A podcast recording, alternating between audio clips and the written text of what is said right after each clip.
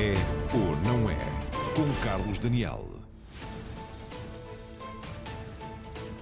Boa noite e bem-vindos. São evidentes as cicatrizes que a Covid-19 está a deixar nas empresas e nos empregos em Portugal.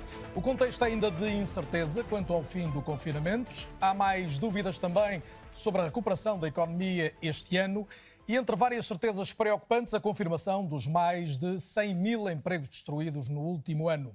Mas queremos esta noite olhar também o futuro para perceber se a chamada bazuca europeia é ou não é a oportunidade que o país não voltará a ter tão cedo.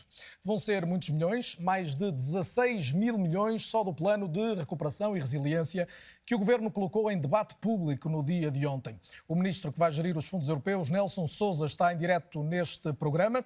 Sendo que recebo também o homem que definiu uma visão estratégica para a próxima década no país, o gestor António Costa e Silva, um dos mais destacados empresários portugueses, Carlos Moreira da Silva, e três economistas, Vera Gouveia Barros, especialista em economia do turismo, e ainda Fernando Alexandre e Ricardo Pais Mamed, comentadores da RTP, e que conhecem bem, qualquer deles, porque têm trabalhos de investigação nessa área, o modo como o país e as empresas têm utilizado a ajuda que chega da Europa há várias décadas. Neste momento não faltam empresários e trabalhadores que desesperam por mais ajuda e por essa recuperação económica, até porque já são muitos meses com os negócios em causa.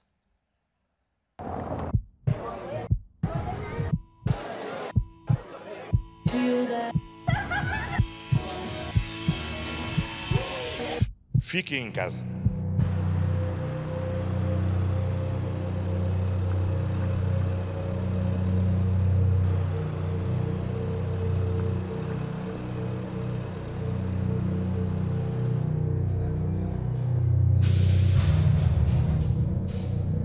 Muito boa noite. O Governo decretou o encerramento de todos os bares a partir das 21 horas de hoje.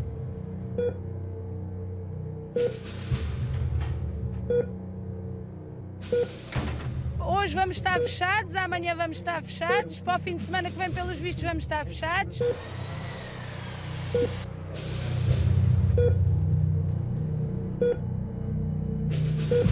É difícil, é muito difícil. Eu diria mesmo que será impossível manter a funcionar até ao final do ano.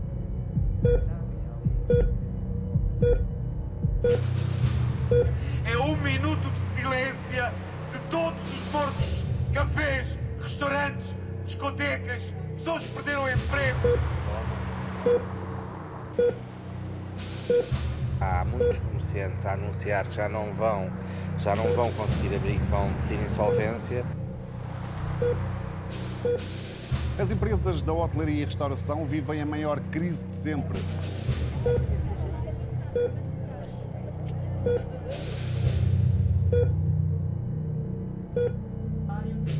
Os empresários estão desesperados e acusam o governo de falta de apoios. É preciso assegurar que as empresas continuam a manter meios para pagar salários e manter as portas abertas.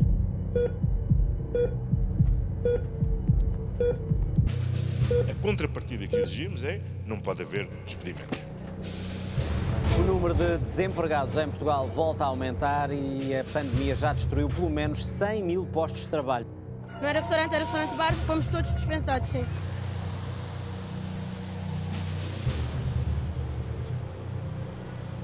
A nossa preocupação tem sido responder através de medidas extraordinárias para a manutenção do emprego. Continuo com os mesmos empregados que tinham ano passado. Tenho chorado muitas lágrimas de sangue para os conseguir manter. Há sempre coisas a melhorar, mas esta resposta não pode deixar de ser vista como muito positiva. Turistas? Não existem turistas.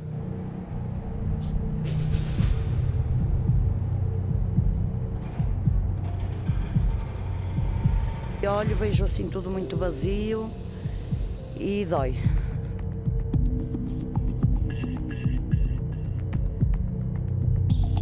Queremos voltar a viajar, queremos voltar a descobrir Portugal e o centro de Portugal. O setor do turismo está a ver uma das piores crises de sempre em Portugal. Foi o motor da economia portuguesa nos últimos anos, com recordes atrás de recordes, mas o motor gripou com a pandemia.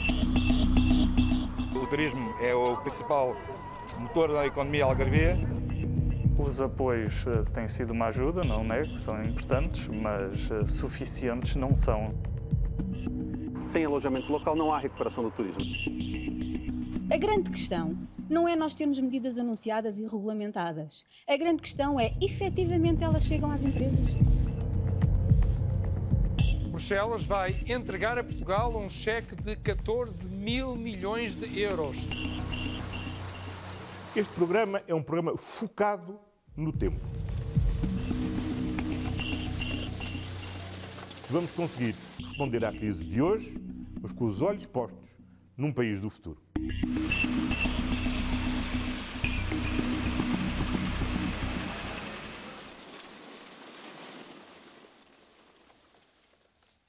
Cumprimento mais uma vez todos os meus convidados, os que estão à distância e dois que estão comigo aqui em estúdio. Boa noite a todos. Mais uma vez, bem-vindos e muito obrigado pela presença. António Costa e Silva, tivemos aqui uma série de retratos do que foram estes longos meses para tantos setores da atividade. Até que ponto, e hoje discute-se muito isso, urge reabrir a economia? Penso que isso é a questão fundamental que nós temos, porque além de toda a crise pandémica, temos uma crise económica e social que está a lastrar. Nós, o ano passado, tivemos uma queda do PIB, do PIB de 7,6%, a maior queda desde 1928, extremamente significativa, muito maior durante os anos da Troika, o máximo que atingiu, creio que foi ligeiramente superior a 4%. E vimos aqui os números dos, dos desempregados, portanto, nós temos 424 mil desempregados que estão registados, um avanço de 100 mil desempregados o ano passado, um aumento de 32%, mas depois temos toda a situação social do país. Nós somos um país que, infelizmente, nos últimos 20 anos esteve estagnado do ponto de vista económico, não foi capaz de crescer, não foi capaz de crescer de forma sustentável. Se nós analisarmos o PIB per capita comparado com a média europeia, temos estado nos últimos 20 anos 30% a 40% inferior a esse patamar. Portanto, e com um crescimento país, anémico, praticamente. Com, com crescimento anémico, portanto, o país tem estas cicatrizes profundas. Mas o senhor percebe depois... que hoje os poderes públicos estejam com com receio de avançar para o desconfinamento depois do que foi a experiência quase traumática Eu dos penso que, esse, que essa é a grande questão. Nós temos aqui um jogo entre a economia e a pandemia que se vai desenvolvendo e vamos ver quais são, quais são, digamos, os próximos passos. Mas o ponto também central que eu queria evocar aqui são os mais de 16 mil mortos. O país perdeu nas guerras coloniais cerca de 8 mil pessoas. E nós já, já temos duas guerras coloniais em cima em termos do capital humano e somos um país que está em retração demográfica, empobrecido, portanto com problemas de envelhecimento e nós vamos com a pandemia também ter efeitos grandes ao nível da retração demográfica. Mas nós não podemos esquecer que a pandemia também veio suscitar uma série de questões. Primeiro alargou os desafios no âmbito da saúde. A saúde hoje não é só a saúde humana, é também a saúde animal e a interação com toda a biodiversidade e os biossistemas. É, um, é, um, é uma crise que colocou em causa o próprio paradigma da segurança. Quando nós falamos hoje da segurança, é a segurança da espécie humana, por isso que é importante no plano de recuperação e resiliência seguir exatamente os eixos estratégicos União, da União Europeia, e entre eles a descarbonização e a questão da transição energética, porque isso é crucial. Não é só um problema de Portugal, é um problema do mundo. Nós temos à nossa frente uma década que é absolutamente decisiva Portanto, na ponta do iceberg temos a crise pandémica, a crise económica e social, mas por baixo, se escavarmos, temos uma crise ambiental e climática sem precedentes. O planeta está a dar por si. Nós temos de gelo no Ártico, os gelos desapareceram nas últimas três décadas. Há mais de 2 milhões de quilómetros quadrados de gelo que pura e simplesmente desapareceram. Isto tem um efeito brutal ao nível todo do Oceano Atlântico, especialmente para países ribeirinhos como Portugal. E depois descobrimos agora, através de um grande projeto internacional, que é o projeto Argo, em que põem boias de sensores no oceano que descem e sobem em ciclos de 10 dias até 2 mil metros de profundidade. E uma das descobertas extraordinárias é que nas últimas três décadas, na camada superficial do oceano, nos 3 metros, deixamos de acumular energia que é mil milhões de vezes equivalente à, energia que foi deflagrada nas bombas atómicas de Nagasaki e Hiroshima. Nós temos uma bomba ao retardador no oceano. E isto combina-se com outro fator que para mim é preocupante. Estive a ver há dias os números que têm a ver com o permafrost siberiano. Permafrost é o, o solo gelado que cobre todo o Ártico. E a quantidade de carbono orgânico que está armazenada no permafrost é de 1,5 bilhões de toneladas, equivalente a duas vezes a todo o dióxido de carbono que nós já expelimos para a atmosfera. Vamos. O que eu estou aqui a dizer é que o problema é de Portugal. Mas é do planeta. Tem, é do planeta e nós temos que mudar o nosso modelo de desenvolvimento económico e social. Não é possível continuarmos a apoiar a economia no modelo que faz a depredação dos recursos, baseado no consumismo exponencial desses recursos, cria devastação ambiental e depois em todas as iniquidades que introduz, ainda introduz mais desigualdades. E atenção que a pandemia está a acentuar essas desigualdades e o fosso que se cria é brutal. Portanto, ou temos políticas para reverter tudo isso, ou a situação no futuro vai ser muito difícil. Aliás, e a década próxima é decisiva. A proposta de debate para hoje é essa mesmo, ver que políticas para termos esse futuro eh, que nos garanta a sobrevivência do planeta e de uma série de atividades que têm sido nucleares na nossa vida. Eh, Carlos Moreira da Silva, bem-vindo também, boa noite. Obrigado. Eh, trazendo de volta a questão a questão nacional e, e olhar o, o imediato uh, após a, o choque da, da, pandemia com a economia, um, até que, até que ponto faz sentido que eh, não haja já uma previsão de reabertura de uma série de setores de atividade? Nós hoje temos, por exemplo, um grupo de personalidades a exigir uma reabertura das escolas. Eh, faz sentido para si, nesta altura, que não equacionemos ainda, não haja um calendário para pensar quando reabrem uma série de outras atividades? Estou a pensar, sobretudo, nas que mais sofreram, comércio, serviços, desde logo. Boa, noite, noite. mais e bem-vindo. Uh, eu julgo que é, que é por todos conhecido que o governo tem feito um esforço enorme uh, e foi apanhado em contrapé perante uma situação destas. E, julgo que ninguém gosta, gostaria de estar nos pés, nos sapatos do governo numa situação destas. Mas não é possível uh, não uh, verificar que a capacidade de execução deste governo é muito deficiente. E, e essa capacidade de execução tolha a capacidade de planeamento. Se as coisas não acontecem, se eu não consigo fazer acontecer as coisas conforme as planeio, o plano está em, permanência, em permanente Quando está a falar em execução, neste momento está a pensar em quê? Em tudo, em quase tudo. Oh. Veja uma coisa.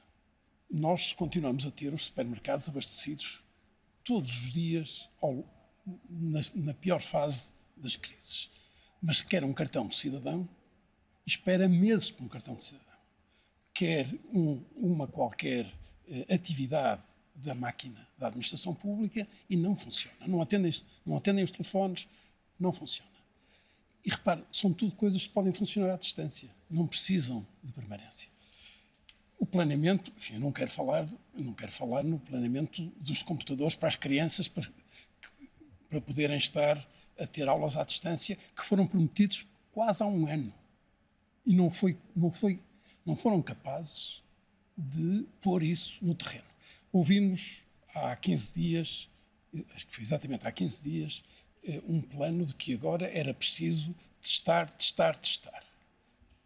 Os decretos foram feitos, mas não chegou ao terreno. Os testes continuam a cair. É esta capacidade de execução que diminui em muito aquilo que é possível planear. E, portanto, o planeamento é um desastre. Mas era crucial que houvesse agora o planeamento designadamente para o regresso à atividade sim, económica? Claro que sim, mas para haver planeamento tem que haver capacidade de executar. Se não há, plane... não há capacidade de executar, o planeamento foge debaixo dos pés todos os dias. E isso não é possível. Não é possível ter uma máquina a funcionar sem, sem saber o que vai acontecer no dia seguinte. E, de facto, isso é que é, é, é realmente uh, lamentável que uh, a administração pública não seja capaz de pôr a funcionar aquilo que são as decisões do governo. Já não discuto se as decisões são boas ou más. Estou só a referir a capacidade de executar. Uma vez definidas as, as intenções, colocá-las no terreno. Uh, Ministro Nelson Souza, boa noite e, bem-vindo. O senhor é Ministro do Planeamento, mas não significa que tenha de planear tudo, nem responder, obviamente, por toda a planificação que o Governo tem de fazer, mas, obviamente, peço-lhe desde já um, um comentário a esta crítica de que o Governo, numa série de, de, de, circunstâncias, não tem sido capaz de concretizar, pelo menos num prazo razoável, algumas das intenções, e, e se me permite também uh, juntar aquela que era a minha questão anterior, que era uh, uh, como é que se vai regressar à atividade económica, que é o elemento fundamental hoje. Estamos a discutir as escolas como um primeiro ponto eventual, mas há uma série de empresários portugueses que estão à espera de respostas. Boa noite também e bem-vindo. Muito, muito boas noites. Em primeiro lugar, muito obrigado por este convite e por esta oportunidade em pleno, em pleno período de audição pública de participar neste debate uh, sobre o plano de recuperação e resiliência. Uh, naturalmente que a economia é vítima uh, da crise pandémica e é uma vítima que provoca danos consideráveis quer nas empresas, quer nos trabalhadores, quer na população em geral. E são danos muito significativos e a severidade eh, com que se abateu eh, sobre a economia, sobre as empresas, provoca eh, efeitos diferentes, efeitos que castigam de sobremaneira os mais vulneráveis. As empresas de menor dimensão, as empresas micro e pequenas empresas, são aquelas eh, que eh, estão mais vulneráveis ao impacto eh, desta crise pandémica. E, portanto, por isso mesmo é que nós, no Governo, claramente distinguimos dois tempos, se quisermos, dois conjuntos de instrumentos para o combate, para mitigar os efeitos desta crise pandémica na atividade económica. Um primeiro tempo que é um tempo de emergência, o de tratar dos efeitos mais imediatos daqueles que mais sentem os efeitos. É, estamos aqui a falar de um conjunto de instrumentos que estão à nossa disposição a curto prazo e que têm sido aplicados eh, no apoio a setores, conforme eu disse, mais expostos a esta concorrência, como a restauração, como o comércio, como algumas atividades culturais Sr. Ministro, do, eu, eu, por exemplo, eu, eu garanto que caso... nós, vamos, nós vamos olhar também a outra dimensão, que é a dimensão da, da resiliência e da preparação do futuro de que me irá falar. Vamos ter tempo para olhar ao pormenor é o plano de, de, recuperação e resiliência. Mas eu pedia-lhe, por favor, que me respondesse, até na linha do que ouvimos de Carlos Moreira da Silva, isto. Esses empresários, concretamente, ainda agora citou alguns dos setores que mais sofrem nesta altura, porque estão pura e simplesmente impedidos de funcionar, esperam nesta altura do governo que lhes digam quando é que, por exemplo, voltam a funcionar ou qual é um cronograma cronograma que exista nesta altura de retoma de atividade. Isso existe? Está a ser trabalhado? Ora, vamos lá ver. Eh, se eh, nós ainda não temos um quadro seguro da evolução eh, sustentável dos efeitos da pandemia, nós naturalmente ainda não podemos ter a certeza de quando vamos criar as condições para que essas atividades possam operar em condições normais eh, eh, em condições normais de funcionamento. Só mais uma Aliás, pergunta, mais uma pergunta só muito concreta, se me permite. Eu, eu, peço desculpas, isto as entrevistas à distância têm sempre alguma dificuldade, Sim, mas o bem, programa prevê tempo bem. suficiente para que toquemos vários assuntos, eventualmente todos os mais relevantes. Uh, a pergunta bem. seguinte é esta: quando é que esse dinheiro de emergência de que falou chega? E estou a pensar já no quadro do plano de resiliência, mas não apenas, que há outros instrumentos que o senhor tutela também, ou que articula também. Quando é que esse dinheiro começa mesmo a chegar?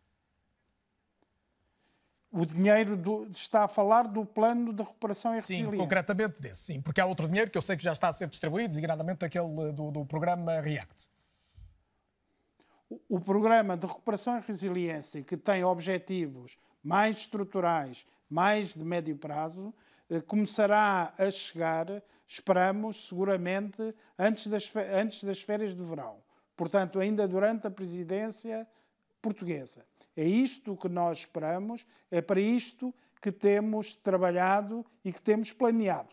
Muito bem, vamos já especificar melhor esse planeamento, mas junto à conversa outros convidados desta noite. Uh, Ricardo Paz Mamed, temos Muito como bem. segura a tal distribuição de empregos, uh, temos muitas dúvidas e uma série de revisões sobre a possível evolução da economia portuguesa este ano. Como é que ela tem de evoluir e em que setores fundamentalmente para termos alguma recuperação que é, que é absolutamente indispensável? Boa noite, Ricardo, também e bem-vindo. Olá, boa noite. Uh, nós temos de, de, ter consciência que o desafio, do ponto de vista da recuperação do emprego, não é nada fácil, porque hum, o, o, grosso do emprego que tem estado a ser perdido é, é, naqueles setores mais afetados pela pandemia e, portanto, são aqueles cuja recuperação também depende crucialmente da evolução da pandemia. Hum, a generalidade dos setores do turismo, do comércio, são uh, alguns setores uh, industriais uh, que têm sido penalizados por desestruturação nas cadeias de fornecimento a, nível internacional. Um, a grande questão que se vai colocar nos próximos anos é até que ponto é que, na sequência desta pandemia, vai haver lugar a uma alteração do perfil de, de emprego, perfil setorial do emprego em Portugal é muito difícil, do meu ponto de vista, que isso aconteça num curto espaço de tempo. Um, noutras alturas, uh, como por exemplo na crise de há 10 anos, seria relativamente uh, simples procurar recuperar o emprego através do investimento público. Porquê? Porque uh, um dos setores que tinha sido mais penalizado pela crise internacional foi o setor da construção e na altura perderam-se dezenas, mais de uma centena de milhares de postos de trabalho na área da construção e por conseguinte seria relativamente fácil relançar o emprego lançando um programa público com forte uh, dimensão de construção. Neste momento não é isso que se está a passar. Neste momento o setor da construção é um setor que foi relativamente poupado aos efeitos da crise pandémica. Uh, e, portanto, uma aposta muito grande na construção como forma de recuperar emprego pode ter, na verdade, como uh, efeito principal um estrangulamento da oferta do lado uh, da construção, das empresas de construção com dificuldade, inclusive, em recrutar pessoas para trabalhar no setor, uh, e isto dar origem a um aumento dos preços uh, na construção que acaba, na verdade, por penalizar todos os outros setores. Portanto, o desafio é mesmo muito grande, não há nenhuma forma muito óbvia da política nacional compensar a quebra do turismo, que tem uma dimensão essencialmente de, de, procura externa, e nesse sentido é preciso uma imaginação muito grande nos próximos tempos, e nos próximos tempos eu digo até que a dinâmica do turismo recupere de alguma forma uh, para níveis mais próximos do que houve no passado recente, vai ser necessário, dizia eu, uma, uma criatividade bastante grande do ponto de vista das, das políticas públicas, das políticas económicas, para que a retoma se faça com, com criação de emprego. Vamos falar mais disso seguramente. Uh, Fernando Alexandre, o que é que é preciso para ainda acreditarmos que pode haver um crescimento económico em Portugal significativo este ano, com, com proteção do emprego, tendo, tendo já, estando já tantos postos de trabalho inviabilizados até agora? Eh, como o Carlos dizia, precisamos de saber quando, quando é, os empresários precisam de saber quando é que a economia vai reabrir eh, e, e precisam de ter esse horizonte, porque nós chegamos de facto eh, a um ponto em que muitas das empresas estão no limite, apesar dos apoios que têm sido dados, eles estão no limiar da sobrevivência e obviamente eles precisam de ter algum planeamento para saber quando é que podem reabrir as portas, reiniciar a sua atividade, nem que seja num contexto, obviamente, de uma procura moderada, eh, numa recuperação lenta, mas eh, de voltarem a ter receitas e de reiniciarem a atividade. E por isso eu penso que o plano de desconfinamento é absolutamente urgente. Eh, e nós precisamos do plano, obviamente ainda há incerteza, mas os números melhoraram muito eh, nos últimos, nos últimos tempos eh, e eu penso que, apesar de tudo, nós temos o conhecimento suficiente para sabermos ou para termos capacidade de planear a reabertura por setores. De facto, como já foi referido, hoje um conjunto de, de pessoas da academia e de outras áreas eh, fizeram um apelo à reabertura das escolas. Eh, eu, de facto, não vejo razão para não se pensar nisso, mais uma vez, cientificamente sustentado, tecnicamente sustentado, mas tem que se ir reabrindo. Mas isto carece de três dimensões: carece de uma dimensão que é a do planeamento que o engenheiro Carlos Moreira da Silva já referiu que de facto está fragilizada, carece de uma comunicação clara, que nos últimos meses também não, eh, não, não foi, não foi um, um atributo da comunicação do governo, e carece de uma outra dimensão que acaba por estar relacionada com aquilo que também já foi referido em relação à falta de capacidade de execução, que é a confiança, ou se quisermos até a autoridade porque eh, a forma como decorreu eh, o anterior desconfinamento com consequências dramáticas eh, para, para, para, para, a vida dos portugueses, para a saúde dos portugueses, para a economia, para a sociedade, eh, obviamente minou a, a, a, autoridade do governo e por isso um desconfinamento, algo que nós já percebemos e que já sabíamos desde o início, isto é discutido desde o início, é que a partir do momento em que começamos a desconfinar, nós vamos ter uma enorme pressão de um conjunto de setores eh, os setores vão pressionar politicamente, vão pressionar socialmente, vão pressionar nos mídias a, a reabertura e, obviamente, é necessário, da parte do governo, uma grande autoridade para poder, de uma forma que gera confiança e credibilidade, dizer quais são as prioridades de reabertura. E, na sua opinião, penso... já podia estar a fazê-lo, é isso? Eu penso, eu espero que o governo esteja a preparar esse, esse desconfinamento, o planeamento de desconfinamento. Não me passa por a cabeça que não estejam, porque da forma que isto correu eh, da vez anterior, se não estiverem a fazer isto, isto seria uma responsabilidade enorme, não é? Vera Gouveia Barros, eh, boa noite também, bem-vinda, economista e especialista na economia do turismo. Já vários citaram aqui o turismo, que de resto, obviamente, todos sabemos, foi determinante, quer no crescimento da economia portuguesa nos últimos anos, quer na criação de emprego no país. O turismo uh, levou, todavia, uma das, uh, das pancadas mais fortes desta crise pandémica, com uma perda de receitas acima de 10 mil milhões no último ano. Foram menos de 17 milhões de pessoas a viajar para Portugal. A pergunta que lhe faço é se ainda é possível pensar numa retoma da economia este ano em Portugal, com um contributo significativo do turismo. E estou a pensar, obviamente, na, na grande incógnita de até que ponto é que muita gente se sentirá segura para viajar de um país para outro? Essa é a grande questão, tem muito que ver com esse tal sentimento de segurança e, e muito também com a reabertura de fronteiras, com as viagens internacionais.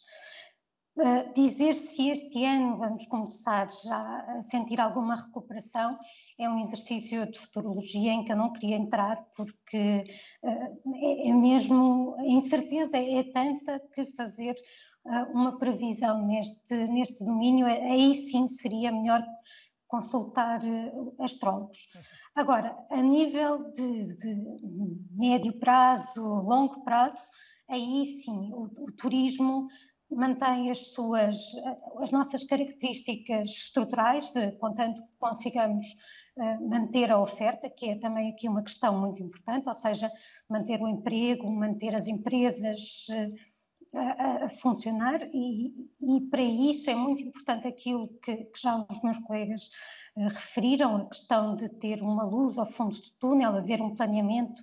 Pode ser um planeamento que não nos ofereça uma data, mas que nos diga, por exemplo, critérios na base dos quais se, se irá proceder à reabertura da economia e, e dar com isso alguma perspectiva e também permitir às empresas que façam o seu próprio planeamento.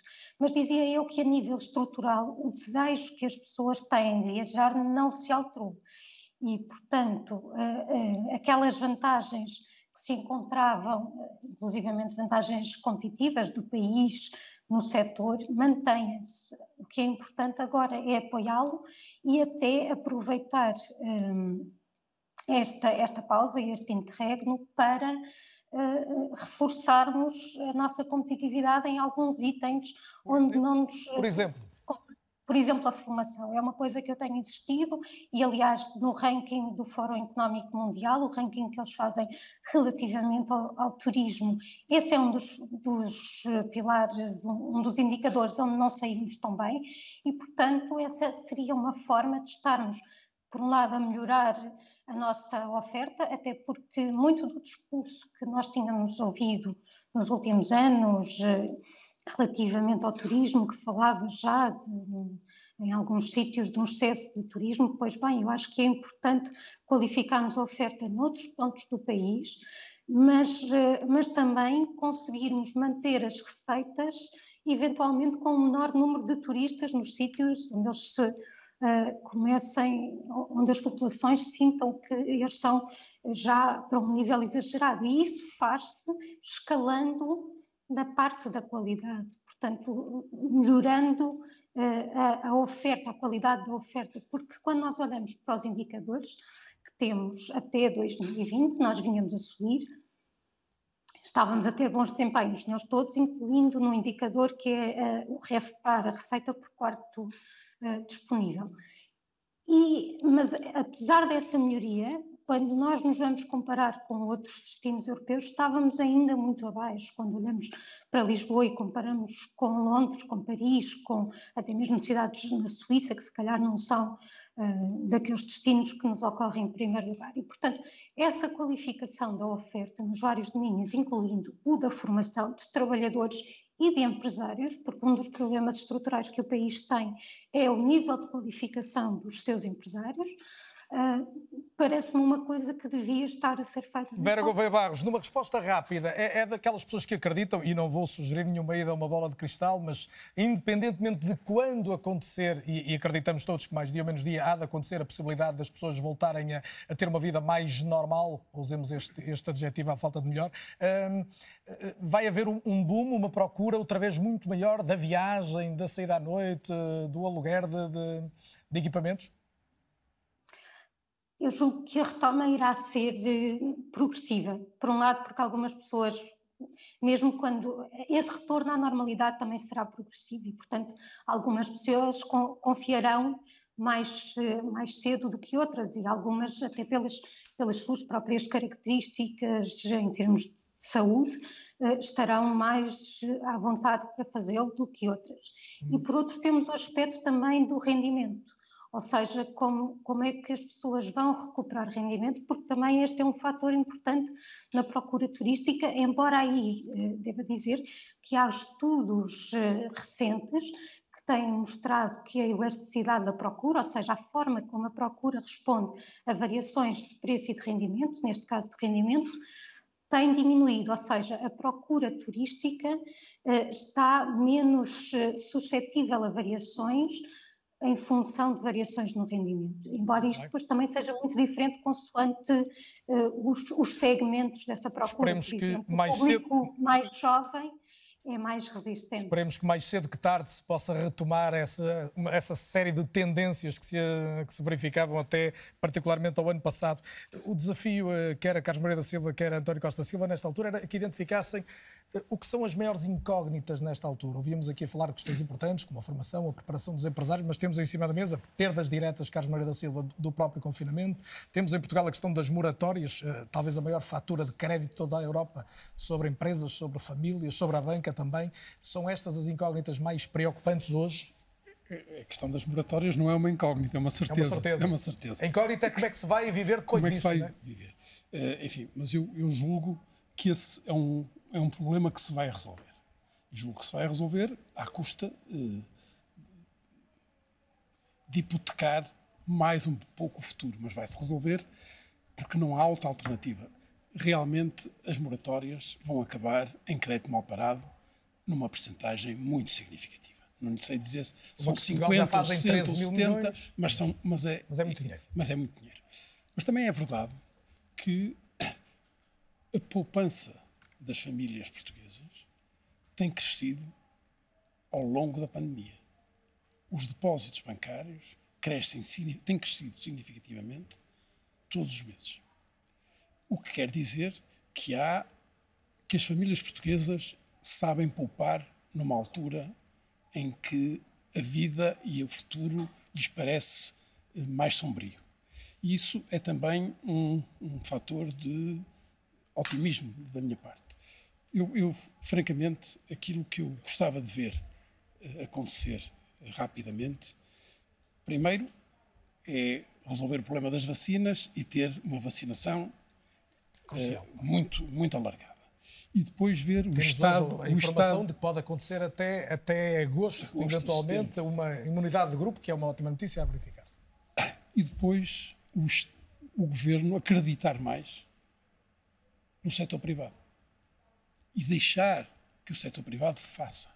Eu lembro que nós tínhamos uh, as exportações, eram 30% do PIB.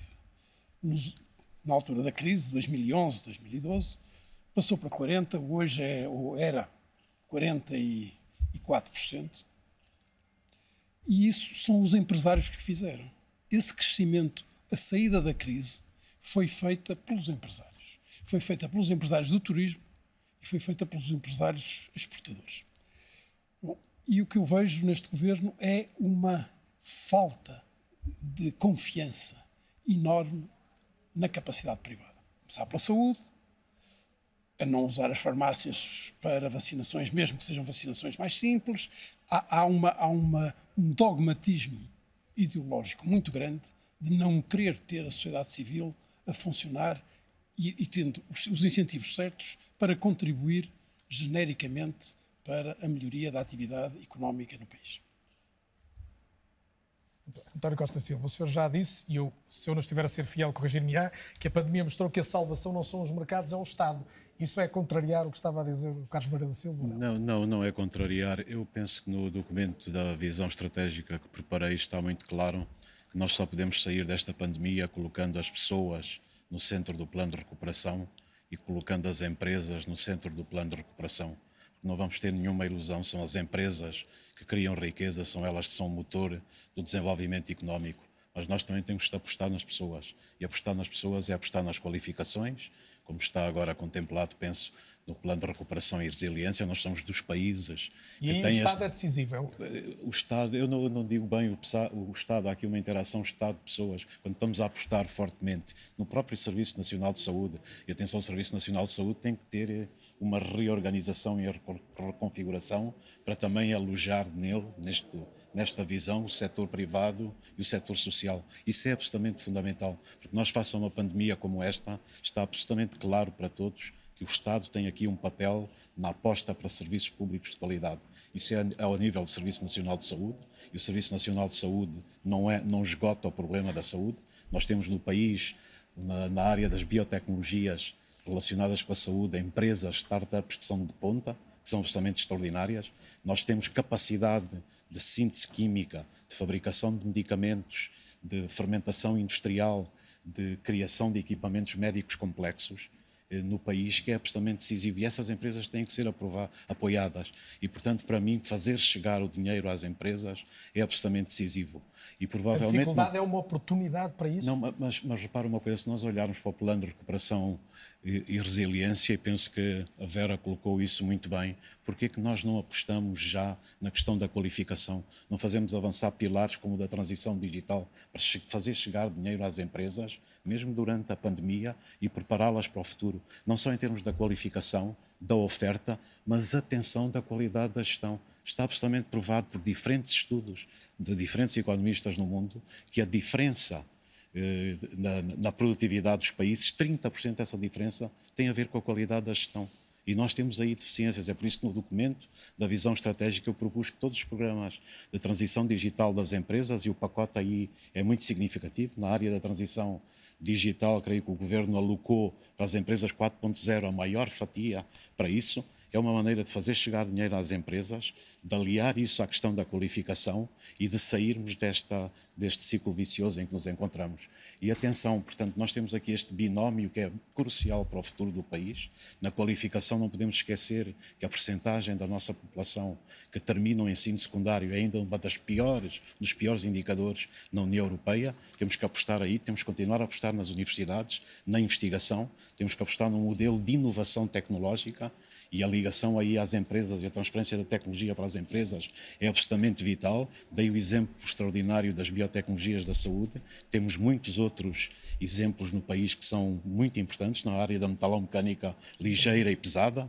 Nós estamos aqui, vimos durante a pandemia que o sistema científico e tecnológico aliado às empresas que existe no país, respondeu. que havia um know-how que se desenvolveu designadamente e, e respondeu de uma, de, uma, de uma, forma extraordinária. Vimos empresas que trabalhavam na área médica que se reconverteram e começaram a fabricar Já. ventiladores. Algumas delas com impressão tridimensional, com a questão da ciência dos materiais. Não esqueçamos o extraordinário laboratório que nós temos em Braga de nanotecnologias, que é o Laboratório Ibérico. A ciência dos materiais vai condicionar muito do futuro e muitos destes, destes materiais, curiosamente, têm a ver com o carbono. São nanotubos de carbono fibras de carbono, é o grafeno. Há aqui uma nova geração que torna mais leves e mais resistentes os equipamentos. E na área dos bens de equipamento, nós temos empresas no país também muito, muito na frente destes, de todos estes desenvolvimentos. Se essas empresas, com a impressão digital, as tecnologias aplicadas, o tratamento de dados, que vai ser absolutamente decisivo, nós podemos mudar muita coisa. E queria só terminar frisando um ponto. A única hipótese de nós sairmos daqui e, portanto, de nós termos um crescimento sustentável do nosso PIB potencial, que tem estado completamente estagnado ao longo deste tempo, é identificarmos os fatores e criarmos as condições para, para, para esse acontecimento se, se, se, eh, ocorrer de uma forma sustentável, mas atenção, em que as condições de crescimento sejam a taxas superiores a médio e a longo prazo. Vamos Eu penso ter- que o país tem condições para chegar todas lá. as opiniões para mas- perceber como chegar lá, como chegar lá a partir desse plano de resiliência e de recuperação, cujos dados e números eu vou pormenorizar mal regressemos após o único e curto, é mesmo curto, pouco mais de 4 minutos, intervalo deste é ou não é. Até já.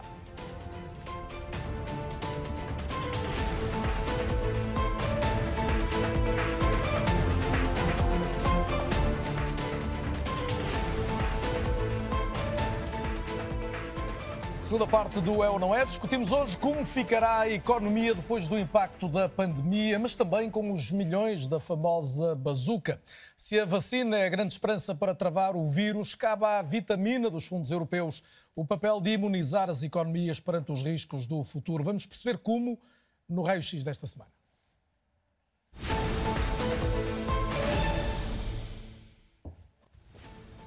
Vamos então perceber que a União Europeia está como um todo perante o maior desafio de sempre e para responder a esse desafio o Conselho Europeu aprovou a tal bazuca, que é o maior pacote de ajuda de sempre. Na totalidade, em termos europeus, são 1,8 bilhões de euros. São milhões de milhões, daí todos estes zeros, para uma economia europeia que se pretende mais robusta, mais verde e mais digital. Portugal foi dos primeiros países a apresentar à Comissão Europeia, já em outubro, o rascunho daquilo que é agora o Plano de Recuperação e Resiliência. Até 2026, e como podemos ver neste cronograma, o país receberá 16.400 milhões em subvenções, ou seja, a fundo perdido, valores que estamos a ver assinalado, valor que estamos a ver assinalado aqui, e pode recorrer ainda a empréstimos significativos da ordem dos 2,4 mil milhões por ano. Claro está que a grande questão seguinte é onde será aplicado tanto dinheiro. Ora, o Plano Nacional está em sintonia com os objetivos de Bruxelas e assenta em três eixos considerados prioritários: a resiliência, a transição climática e a transição digital. A resiliência recebe, como vemos, 61% do montante global do plano. São em dinheiro contado 8.453 milhões de euros, com o objetivo de reparar as feridas abertas pela crise e lançar então o futuro de uma economia mais coesa e inclusiva. Neste contexto, a prioridade é atacar vulnerabilidades sociais, com investimentos significativos na saúde, mas também na habitação a preços acessíveis. Outro ponto é reforçar o potencial produtivo do país que passa por mais investigação também ao serviço, por exemplo, das, da educação ou da formação ao longo da vida. Ainda neste segmento surge, como estamos a ver, a construção de novas infraestruturas rodoviárias, designadamente transfronteiriças, em ordem a um território mais ligado ao mercado europeu. Perto de 3 mil milhões, 2,888 mil milhões, como estamos a ver, destinam-se à transição climática, com o objetivo de uma maior eficiência energética, aproveitamento também dos recursos do país para as energias renováveis e ainda, como estamos a ver em baixo, um corte para cerca de metade das emissões de gases com efeito de estufa até 2030, e isto face aos valores que se verificavam em 2005. Cabem aqui, por exemplo, investimentos em mobilidade mais sustentável nos transportes públicos, também uma maior eficiência energética dos edifícios, a descarbonização da indústria e ainda um incentivo, por exemplo, ao uso do hidrogênio verde. Por fim, numa altura em que o ensino à distância, por exemplo, mas também o comércio online se tornaram essenciais, ficaram claras desigualdades no país quanto ao acesso a esse mundo novo. E por isso surge também a transição digital como terceiro vetor e um orçamento que ultrapassa os 2.500 milhões de euros. Aqui o foco está na inclusão digital, ou seja, pela formação das pessoas ou pela transformação digital da administração pública, o que pode claramente reduzir a burocracia quanto à fiscalidade, à segurança social ou à justiça, e também as empresas podem aproveitar para digitalizarem os negócios. Feitas as contas, são 36 reformas, 77 investimentos em busca de crescimento sustentável e de uma economia mais competitiva, em sintonia com o resto da Europa. O Governo tem, como vemos, as verbas indexadas a uma série de objetivos identificados, num processo que o Primeiro-Ministro quer que valha um amplo consenso nacional. Perante isto, Carlos Moreira da Silva, parece-lhe que o consenso é possível em redor destes objetivos e destes valores?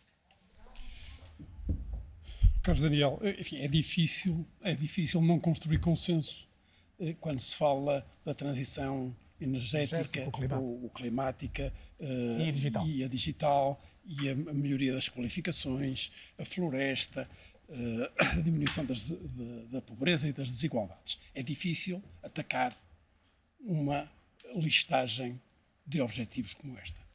Mas eu vejo este plano não é bem um plano, é uma intenção de despesa. Por duas razões. Primeiro, porque as políticas propostas são descritas pelos custos, por quanto é que se vai eh, pagar, e pouco ou nada com o retorno e benefícios que se espera eh, que se produzam. E esta metodologia dá a geneira, sempre. Quando, quando não, não temos uma, uma visão clara de onde queremos chegar, só estamos a tirar dinheiro para alguma coisa, vamos gastá-lo mal. Mas desta vez é muito dinheiro, estaremos é em presença da grande é, é, oportunidade para o país. Ora bom, deixe-me deixe falar, deixe falar também da oportunidade para o país. É difícil o consenso, julgo eu, quando nós vemos que as empresas que foram responsáveis por 89% do investimento em 2019, formação bruta de capital fixo, que são responsáveis por 80 e tantos por cento do emprego, levam, nas minhas contas, 28% do PRR e nas contas do seu Primeiro-Ministro, 33%.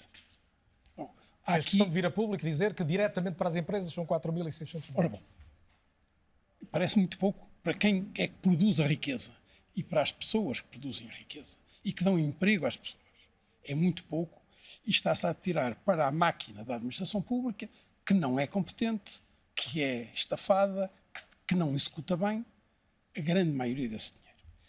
Sabe que, para mim, liderança, o que é que eu espero de um líder? Espero inspiração, espero motivação, mobilização. E nós, na política, infelizmente, já não temos há muito tempo líderes inspiradores. Eu percebia, eu percebia um, um programa muito agressivo que dissesse: nós vamos fazer, estamos numa situação crítica, dramática, e vamos fazer, temos recursos especiais e nós vamos preparar-nos para ser não a média da União Europeia. Isso, isso, não quer dizer nada, isso não é mobilizador. Nós queremos ser um dos, dos cinco melhores PIBs per capita dentro de 15 ou 20 anos. Ou dos países com menos de 15 milhões de habitantes, queremos ser um dos melhores três. E queremos ter o melhor índice de qualidade de vida. E vamos ver o que é que é preciso para chegar Falta lá. ambição, então, nesta altura? Falta ambição e falta transmitir um, uma mobilização da energia das pessoas. O líder é aquele que faz que cada um de nós é capaz de se ultrapassar a si mesmo, de ultrapassar as suas autolimitações. E eu não vejo isto. E o que eu, gostava de ver nesta altura era um, um, uma forma de empolgar todos nós, todos os portugueses, para chegarmos a uma, uma situação em que permita, pelo menos aos nossos filhos e aos nossos netos, que não vão ser, não vão continuar a ser a miséria que nós somos. Ministro Nelson Souza, uh, chamo outra vez à conversa e, agora com estes dados concretos uh, em relação ao plano de recuperação e resiliência e esta crítica, que, aqui assumida por Carlos Moreira da Silva, de que há aqui, sobretudo, uma intenção de despesa. É isso? Não. Não é, até porque a natureza deste plano é precisamente o sustentar-se num planeamento de todo este conjunto de medidas em, em marcos e metas, aliás, que vão ser o critério para o desembolso dos financiamentos deste PRR por parte da Comissão Europeia. Naturalmente, o engenheiro Carlos Moreira da Silva tem razão, porque neste documento de divulgação nós optamos por não incluir essa informação, porque este conjunto de metas, que vai servir de facto como critério para transferência de fundos não está ainda concluído, porque ainda estamos no, neste processo de diálogo informal. Mas eh, pode estar descansado o engenheiro Carlos Moreira da Silva que para cada um destes investimentos vão existir não só o planeamento dos milestones, para utilizar um termo anglo-saxónico que significa? Eh, mais conhecido, como também eh, metas, os targets, aliás, que vão determinar o desembolso dos eh, apoios e dos fluxos financeiros. Ministro Portanto, Dácio Sousa, esta, esta crítica, deixa-me não- deixa só eh, colocar também esta nota e vou continuar a ouvi-lo. Ahm, esta crítica de que há Estado a mais e empresas a menos, como sabe, é uma crítica eh, que já várias pessoas fizeram ao longo dos últimos dias. Sim, muito bem. Pronto. Eh, esta crítica, acho que é uma crítica que é redutora da interpretação daquilo que são os objetivos deste PRR. Este PRR tem como objetivo, naturalmente, resolver os problemas estruturais da nossa eh, economia e da nossa sociedade através de estímulo, quer à procura do conjunto da economia, quer a qualificação da oferta. Quem não percebe isto e apenas vê um dos lados, que é a atuação das políticas pela via da qualificação da oferta, está naturalmente a ter uma visão redutora do papel deste tipo de instrumentos. Aliás, a perspectiva inicial eh, que a Comissão tinha era fazer, ali, eh, de acordo com as prescrições de todo o conjunto das organizações internacionais a quando do despontar desta crise pandémica, que aconselhava programas de investimento público, quer o FMI, quer a OCDE, que aconselhavam vivamente a prescrição de maciços programas de investimento público.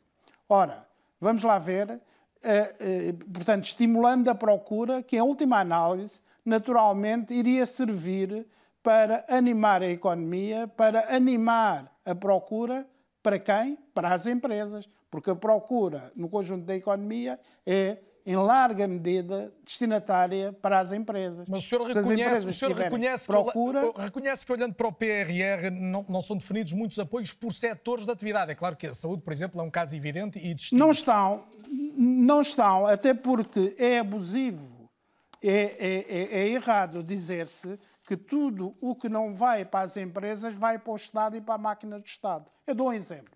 Terceiro setor, economia social, tem aqui um conjunto muito vasto de iniciativas e bem que vão ser protagonizadas pelo ter- terceiro setor. Nova geração de equipamentos e respostas sociais, modernização do ensino profissional, Bolsa Nacional de Alojamento Urgente e Temporário, alojamento estudantil, Rede Nacional de Cuidados Integrados e de Cuidados Paliativos, são tudo projetos onde investimos bastante e com muita dimensão e vão ser protagonizados pelo terceiro setor.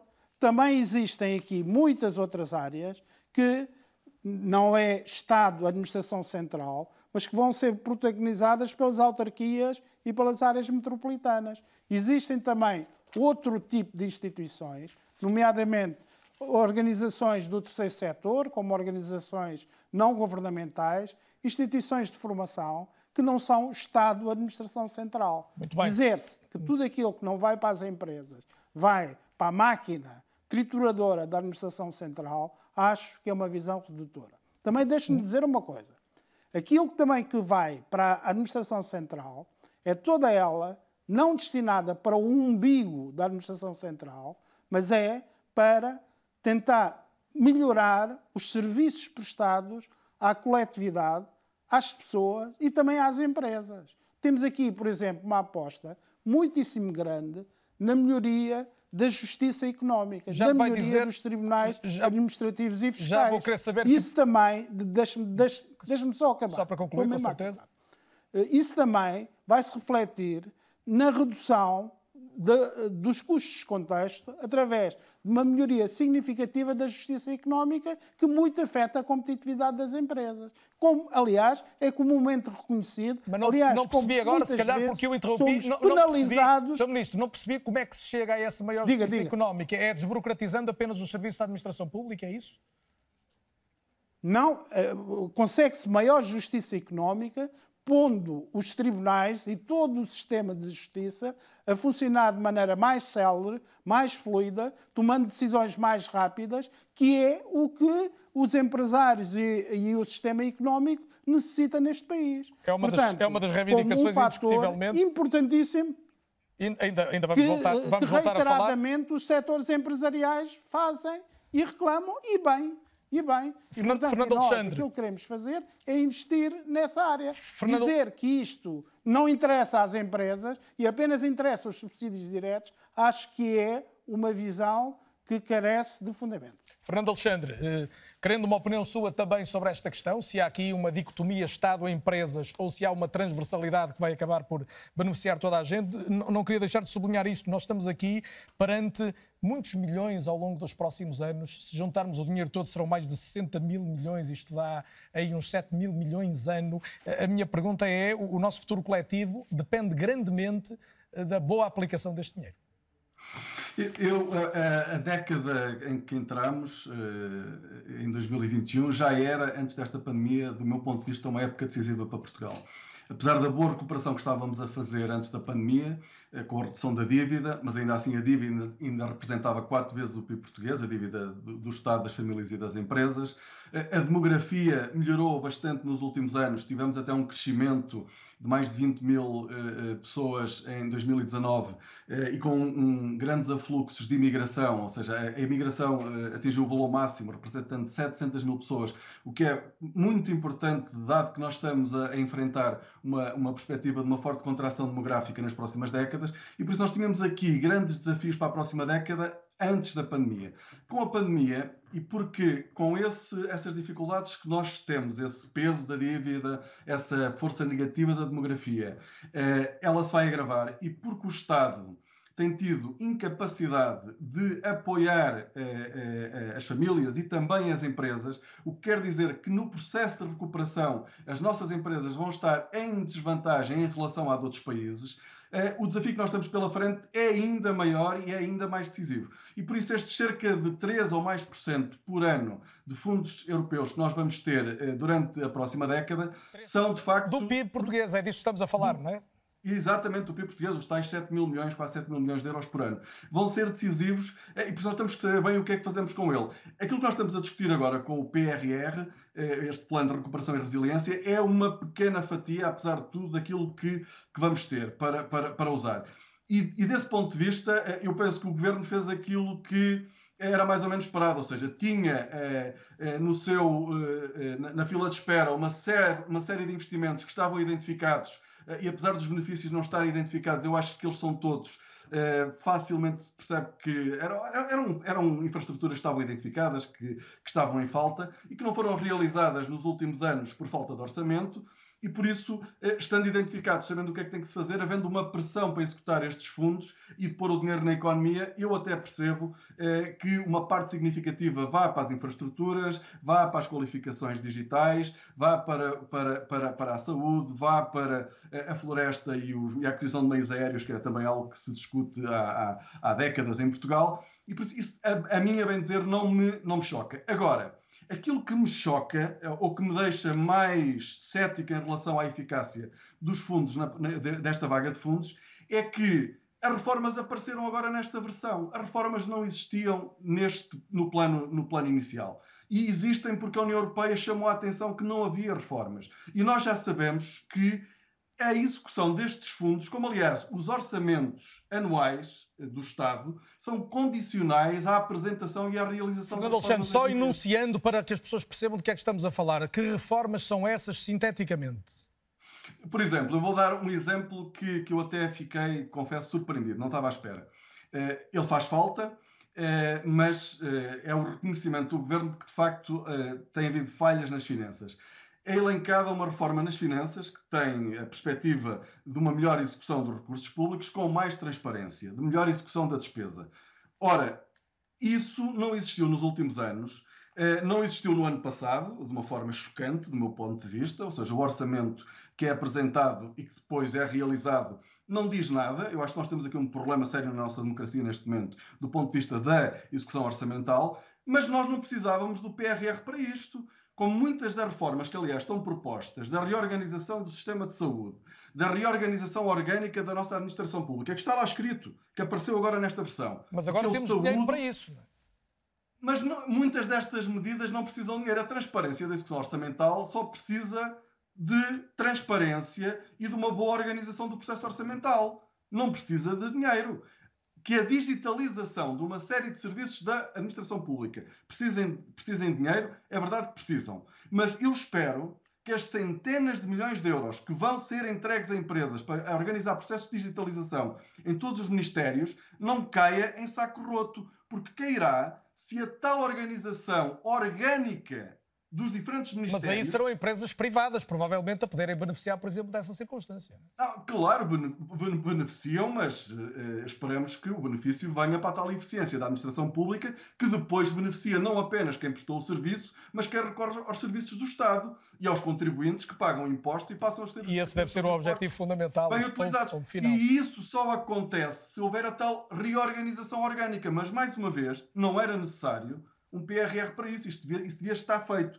Mas uh, aquilo que eu continuo a ter dúvidas é que se calhar vamos gastar essas centenas de milhões de euros em, digital, em digitalização no Estado, que é essencial, mas que só produzirá efeitos com duas condições, ou três se quisermos. Os recursos humanos qualificados, a tal reorganização orgânica que é referida no, no plano, e depois com dirigentes devidamente selecionados para a administração pública. E que, em relação a isso, eu acho que também há muitas dúvidas nos portugueses como é que isso é possamos ir a esse tema, porque é uma questão importante, quem vai gerir e quem vai fiscalizar e fazer avançar, no fundo, todos estes planos. Ricardo Paz Mamed, um, o Fernando Alexandre equaciona aqui esta questão do, dos milhões que chegam para, para tantos setores, como é que eles vão ser rentabilizados. O, o, Ricardo coordenou ainda há pouco tempo um estudo de avaliação do impacto dos eh, fundos estruturais no desempenho das empresas.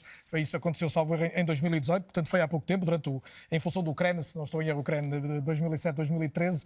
Um, que conclusões e, sobretudo, que lições para o que aí vem, quando muita gente tem este receio de haver um, um novo festim com, com muito dinheiro para distribuir e depois poucas consequências?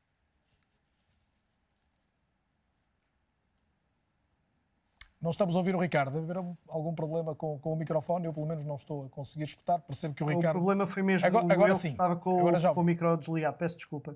Eu sempre falo sobre fundos estruturais, uh, tenho necessidade de dizer isto. Eu uh, até tenho necessidade de começar por dizer que eu uh, nunca estive em nenhum governo, não tenho nenhuma perspectiva de vir a estar num governo, não, nunca votei em nenhum partido que, que governasse e, portanto, sinto-me bastante à vontade para dizer o que vou dizer a seguir.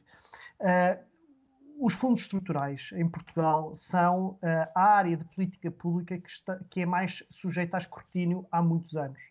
Há muitos anos, há 20 anos que não há uh, nenhuma área, não só não há em Portugal nenhuma área que esteja, esteja tão sujeita a escrutínio, com várias camadas de fiscalização e de auditoria eh, quer internas às, às eh, entidades que são responsáveis pela gestão dos fundos, quer depois entidades externas como eh, a Inspeção-Geral de Finanças, o Tribunal de Contas, quer depois sujeitas a outro tipo de escrutínio internacional. E, portanto, eu sugiro às pessoas que andam à procura de fraudes e de corrupção e de irregularidades que se concentrem onde elas acontecem porque elas não tendem hoje a acontecer nos fundos europeus. Elas já aconteceram nos, nos fundos europeus, de facto, mas eu lembro-me disso que era miúdo, quer dizer, foi há 30 anos, não é? Não era tão miúdo, andava na faculdade, mas foi há 30 anos. Uh, eram as histórias do FSE, dos empresários que compravam Ferraris. Isto é uma coisa que hoje não acontece. Não, não quer dizer que não haja irregularidade, que não haja fraudes, mas eh, primeiro elas não tendem a ser eh, completamente generalizadas e elas não tendem a acontecer fundamentalmente. Oh, Ricardo, mas quem o está a ouvir interroga-se nesta altura. Uma coisa é ver fraudes, ilegalidades, eventualmente até crime, e o Ricardo diz isso não há, genericamente não há. Outra coisa é se aplicamos bem e se cons Exatamente. conseguimos ter os resultados. E a esse nível, como é que tem sido? Essa é uma pergunta, eh, a meu ver, é a pergunta correta. Eu também a esse nível, e, e relembro todo, tudo o que disse anteriormente sobre o meu nível de apoio em relação aos partidos que governo, eu não encontro, e, e, estou disponível para discutir isso com qualquer pessoa que queira olhar sistematicamente para os dados, eu não encontro, das análises que tenho feito nos últimos 10 anos, decisões fundamentalmente erradas nas uh, escolhas que são feitas no que respeita aos apoios dados às empresas em Portugal.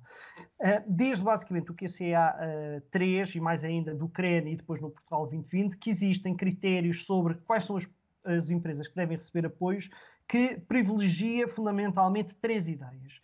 Primeiro, são empresas que têm de ter qualificações ou apostar nas qualificações, devem ser empresas que inovam e devem ser empresas que estão expostas à concorrência internacional e que têm a intenção de se internacionalizar. Estes são, têm sido critérios cruciais na escolha das empresas e dos projetos que recebem apoio. E isto são os problemas que a economia portuguesa tem. Os problemas que a economia portuguesa tem é uma estrutura produtiva baseada em setores de baixo valor acrescentado e baixas qualificações, ter em alguns setores pouca inovação, precisar reforçar a inovação e uh, olhar para o exterior, orientar a produção para os mercados externos. E há basicamente 20 anos que são estas as prioridades sistemáticas, e reparem, 20 anos já houve vários governos, e portanto eu não estou a fazer aqui distinção entre governos. Há 20 anos que estes têm, têm sido os critérios sistematicamente aplicados nos processos de escolha dos apoios públicos. Um dos motivos pelos quais eu sou muito cético em relação à ideia de aumentar muito mais os apoios às empresas é que quanto mais apoiarmos os apoios, eh, aumentarmos os apoios às empresas, menor é a seletividade. Isso deve ser óbvio para toda a gente. E isso já está a acontecer no Portugal 2020. Eu tenho estado, neste momento, um estudo que já estou a fazer depois desse que, que o Carlos Daniel referiu há pouco, em que procurei empresas, casos de empresas que se candidataram aos fundos europeus que foram qualificadas para os fundos europeus e que não receberam apoios. Isto era muito frequente no passado, foi muito frequente no QCA3 e no CREN. Empresas que se candidatavam, que até tinham boas condições financeiras e projetos razoáveis, tinham mérito para ser apoiadas, mas por uma questão de restrição orçamental não eram apoiadas. Ora, no Portugal 2020 isto não aconteceu. No Portugal 2020, isto tecnicamente chama-se projetos que são elegíveis, mas não apoiados. No Portugal 2020, praticamente a totalidade dos projetos que são elegíveis são Ricardo, apoiados. Te, queria ouvir mais opiniões, mas queria uma síntese sua, ou eventualmente avançar aqui uma, com uma, uma pretensão de síntese. Isso significará, e, e dirá sim ou não, uh, que está uh, relativamente tranquilo em relação à qualidade técnica da aplicação do dinheiro que vai chegar? Eu não estou uh, tranquilo essencialmente em relação ao modelo de governação para fazer monitorização e avaliação de políticas. Eu acho que Portugal continua a ter um déficit grande. Um, eu, apesar de não concordar com muitas coisas que foram ditas uh, há pouco engenheiro, pelo engenheiro Moreira da Silva, há uma coisa que eu concordo é o processo de planeamento é ainda muito insuficiente e, portanto, o, o Sr. Ministro prometeu-nos aqui que as várias medidas do, do PRR vão ser acompanhadas eh, de metas uh, e de mecanismos de escrutínio. Eu espero que o sejam. Espero também que cada medida, a cada medida seja atribuída uma entidade pública que é responsável por ela e a quem vamos poder pedir contas porque isto é um. Eh, não, eu não concebo documentos de, de, planeamento onde não se identificam claramente quem são os responsáveis, quais são os objetivos estratégicos e específicos, quais são as metas a atingir e em que momentos e de que forma é que eles vão ser aferidos. E eu acho que temos, temos vindo a dar passos importantes.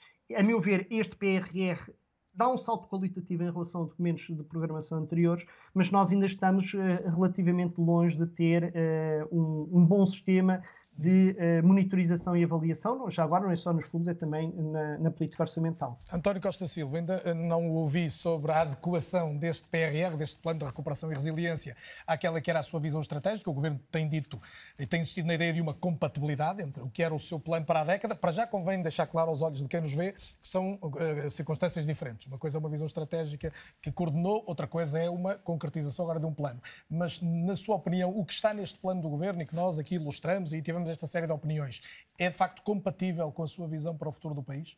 Sim, eu, eu penso que é compatível com uma parte da visão. Penso que o Sr. Primeiro-Ministro, quando convidou na altura para fazer a visão estratégica, o desafio foi o que é que o país deve ser daqui a 10 anos, qual é a trajetória, onde é que temos que apostar, quais, quais são as alavancas para promover a competitividade do país e para sair, digamos, deste, desta estagnação em que nós nos mantemos nas últimas décadas e que é absolutamente vital superar para criar mais riqueza e criar mais sustentabilidade. E, portanto, o que eu penso é a minha interpretação, e atenção, o plano de recuperação e resiliência foi preparado pelo Governo, coordenado, penso, pelo Ministro do Planeamento, o Ministro Nelson de Souza, e, portanto, tem, está profundamente alinhado também com as grandes prioridades europeias e contempla uma parte da visão estratégica. Quando eu comecei a preparar a visão estratégica, olhei para a situação do país, do ponto de vista económico e também das armadilhas geopolíticas em que nós estamos, e portanto a interrogação foi: nós somos um país que viveu ao longo da sua história confinado pelo seu grande vizinho, a Espanha, tentou muitas vezes desenvolver a relação continental com a Europa, quando ela não funcionou, virou-se para o mar.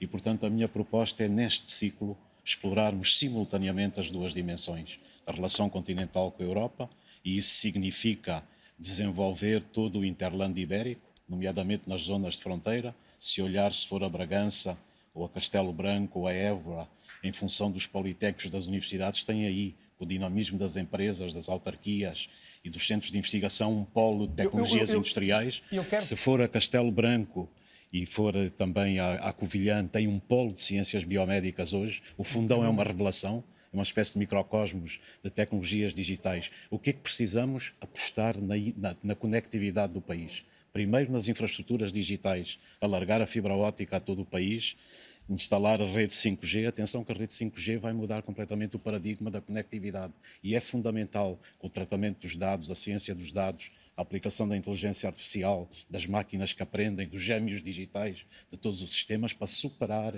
a armadilha de produtividade em que nós nos encontramos. E é por isso que a transição digital para as empresas é crucial para o futuro. Agora, toda a outra dimensão que está na visão estratégica, que é apostar nos portos, nas plataformas logísticas, na relação com o oceano, desenvolver a grande Universidade do Atlântico nos Açores e na Madeira, que é absolutamente vital para o futuro. Nós temos que compreender estes mecanismos que fazem a libertação da energia acumulada no topo do oceano para a atmosfera e geram os fenómenos climáticos extremos. Nós podemos mobilizar os centros de investigação, as universidades, as empresas, para compreender o que é que se está a passar no nosso planeta. E, curiosamente, os Açores e a Madeira são dos sítios do mundo que estão mais indicados para estudar a interação entre o oceano e a atmosfera, entre a terra e o ar. E, portanto, toda esta parte não está, digamos, neste plano de recuperação e resiliência. Mas, como o Sr. Primeiro-Ministro tem explicado, eu acho que muito bem, nós temos aqui vários instrumentos. Nós não podemos esquecer que o PT 2020, o quadro financeiro plurianual anterior, continua em execução até 2023 e ainda faltam 11 mil milhões de euros o ministro Nelson de Sousa corrigir-me na, na economia, também li Mas atenção, depois temos este plano, como Carlos Daniel explicou e muito bem, são mais de 16 mil milhões de euros e vai-se coligar com o quadro financeiro plurianual que vem a seguir, que são cerca de 29,8 mil milhões de euros. E aqui, portanto, se eu tenho preocupações aqui, eu penso que, aliás, concordo com o professor Ricardo Paz Mamed disse, é muito difícil nós condenarmos neste plano de recuperação e resiliência as escolhas, e penso que o professor Carlos eh, o Fernando Alexandre também colocou essa dimensão. Portanto, as escolhas que estão no plano de recuperação e resiliência fazem sentido, não só do ponto de vista das qualificações, da questão da aposta e reorganização do Serviço Nacional de Saúde e todo o sistema de saúde, mesmo o investimento e inovação, que é muito, que está profundamente ligado às empresas. O plano contempla as agendas de reindustrialização, contempla as interfaces para a transferência de tecnologia entre as instituições o que é que é crítico do ensino para termos o tal crescimento económico e, e, uma competitividade maior que não tivemos nos últimos 20 o, anos? O crítico, penso que já colocamos aqui, o Carlos Moreira da Silva colocou no, no, no início, é executar. Eu penso que nós somos um país que tem muito boas ideias, mas depois para executar é muito mais difícil. E uma das coisas passa pelas nossas características, pelos nossos temperamentos. Nós somos um país muito individualista. Repare, quando olhar para o tecido empresarial, há muitas startups, pequenas empresas que são extraordinárias, mas nós precisamos de criar massa crítica. Precisamos de superar o que não existe hoje, é o espírito de cooperação empresarial. E só para lhe dar uma, uma indicação que para mim é muito importante e quando estava a estudar todos estes desenvolvimentos foi, digamos, uma revelação. Existe um laboratório na Universidade de Harvard, que é o Laboratório de Crescimento, que segue o crescimento das economias em todos os países do mundo. E, portanto, eles estudam o que eles chamam no Atlas da complexidade, qual é a complexidade da economia. Isto está umbilicalmente ligado com a capacidade de um país criar riqueza, com a diversificação do seu tecido económico, com a capacidade de desenvolver novas competências e atenção para a capacidade de criar novos produtos e serviços de alto valor acrescentado. E qual é uma das conclusões a que eles chegam? É extraordinário. 2002 a 2017, em Portugal, nós fomos capazes de criar 39 novos produtos e alguns deles de alto valor acrescentado. E nós perguntamos, e é isto para reflexão coletiva, como é que é possível um país que nestas duas décadas do século XXI, costumo dizer que entramos no século XXI, esquecemos a economia no, no século passado, nós estamos estagnados, estamos nesta armadilha e simultaneamente temos estas competências funcionais que têm muito a ver com as empresas, com os centros de investigação, com as universidades e com tudo se desenvolveu. E portanto, o que é que nos, nos falta?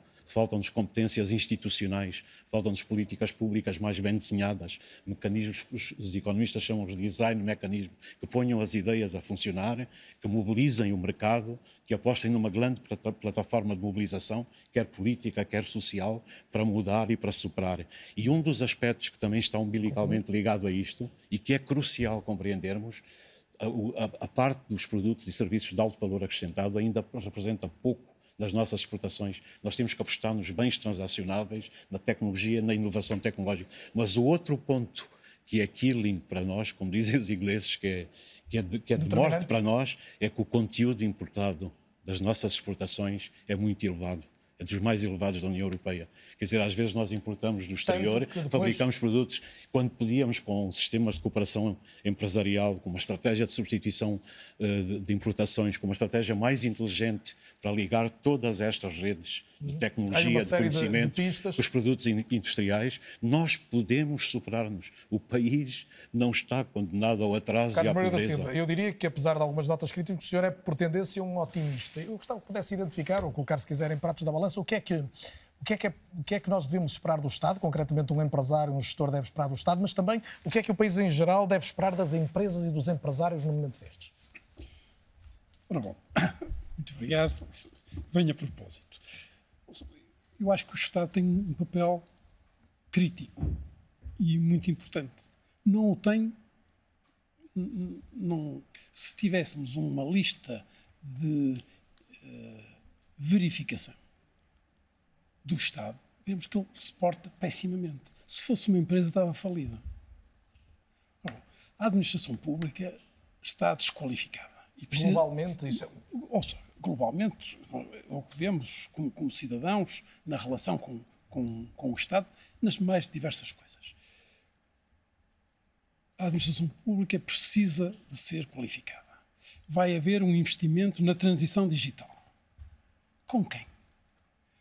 Eu, eu parecia muito mais inteligente, ou pelo menos muito mais pragmático, se quiser, fazer um, um programa de reformas antecipadas muito agressivo na administração pública, permitir que a juventude entre na administração pública mais bem formada, mais capaz, e, e, e digo nisto também no ensino, portanto, rejuvenescer.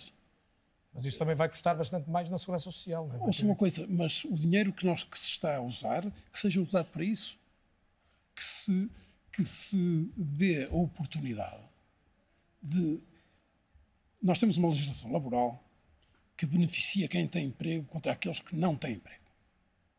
E os que não têm emprego, independentemente sua, do seu mérito, são preteridos relativamente aos que têm emprego. É a legislação laboral que temos e temos que, enfim, enquanto não mudar, temos que viver com ela. Ora bom, se assim é, façam-se uma reforma antecipada e financie-se a renovação de, de, de, dos recursos humanos da, da, administração pública para melhorar. Nós não podemos esquecer. Nós somos um país exportador e com o turismo mais exportador. Podemos ser mais. Eu acho que é uma, das, uma falta de ambição deste plano, é que acho que devíamos ser mais exportadores ainda. Mas repare uma coisa. O peso no PIB das exportações é igual ao peso no PIB do custo da administração pública. Isto é, tudo aquilo que nós exportamos todo o turismo que fazemos, tudo, é tudo para pagar à máquina pública. Bom, eu acho que há aqui um desequilíbrio. Mas a máquina pública também é a saúde, também é a educação. Sim, sim, sim. Não, não mas há aqui um desequilíbrio. A administração pública é uma coisa, a máquina pública é uma coisa muito. Mas eu estou a falar da administração. A administração pública, o, o, o custo da administração pública, das administrações públicas, que não inclui nem a saúde, nem, nem o ensino. A educação, a justiça, a segurança, uma série de... de... Mas custa a mesma coisa que todas as exportações do, do país.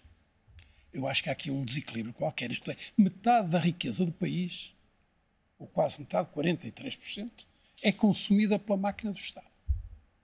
Há qualquer coisa que está mal aqui. E, portanto, a mim parece-me muito importante requalificar a administração pública. Quanto melhor for a administração pública, menos estatizante Qualificar é passa por pagar melhores salários na administração claro que sim, pública? Claro que sim, claro que sim. Ouça uma coisa, eu sou um mas grande... isso aumenta a despesa do Estado. Está bem, mas diminui. Diminui. Ouça uma coisa quando automatiza, diminui o número de pessoas e pode pagar a menos pessoas muito mais. É assim que se faz mas nas as empresas. que forem reformadas ou perderem o emprego, no Estado não perderão o emprego. Mas, ouça uma coisa, mas usa uma, parte, usa uma parte da bazuca para isso?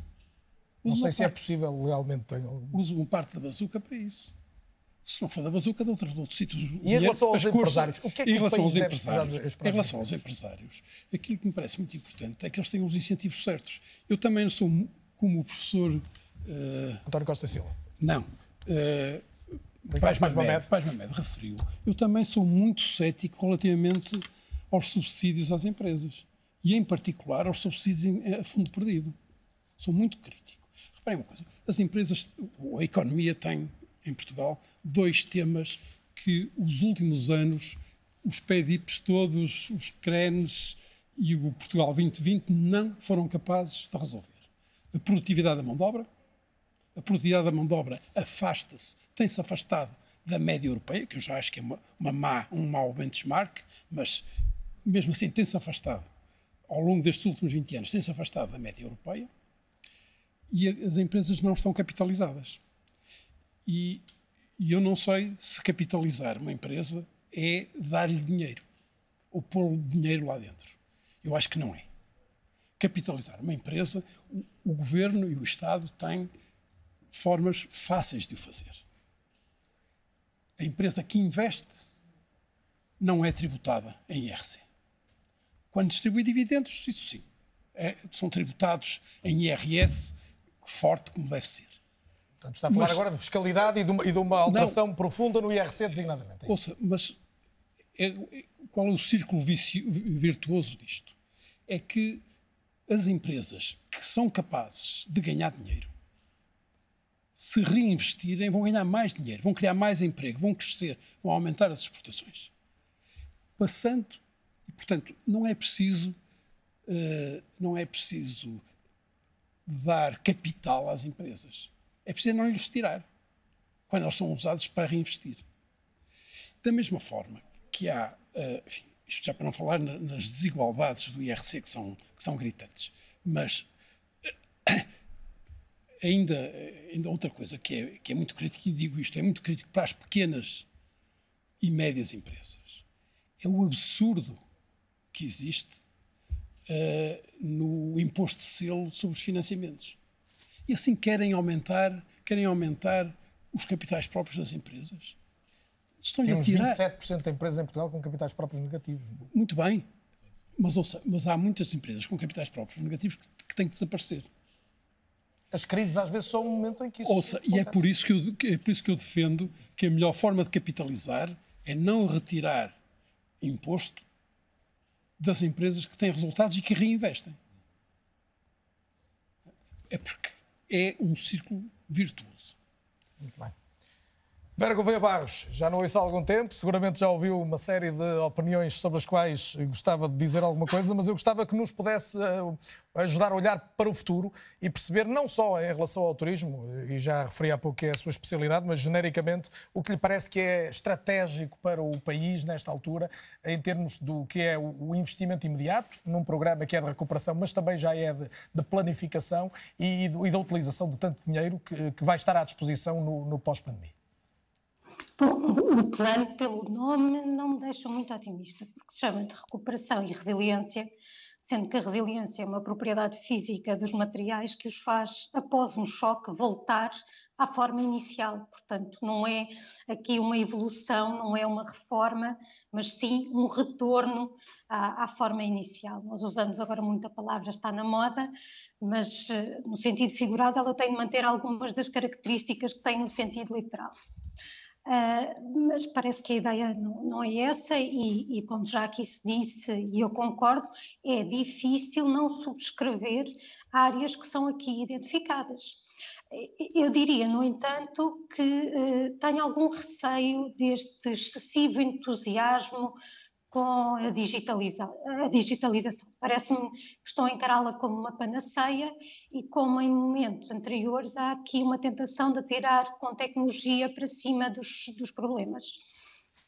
E, portanto, vou, vou muito ao encontro daquilo que o Fernando Alexandre já disse, que uh, esta tecnologia é importante, é verdade, dotar as empresas e a administração pública de tecnologia, mas depois é preciso ter pessoas capazes de usufruir dela, porque não me adianta nada eu ter computadores muito modernos com uh, a grande grande, por exemplo, grande conectividade à internet, se depois eu não sei ir aos sites buscar as estatísticas corretas, se não consigo ter um sentido crítico sobre as estatísticas, se não consigo interpretar dados, se, se, se não consigo usar informação, e aqui é um problema grave que nós temos. Eu falei há pouco da qualificação e acho que isto é muito importante, mas qualificar não é passar um diploma em como a pessoa esteve algumas horas a frequentar uma ação de formação, é dar mesmo uh, outra palavra que esteve muito na moda e que continua, as competências.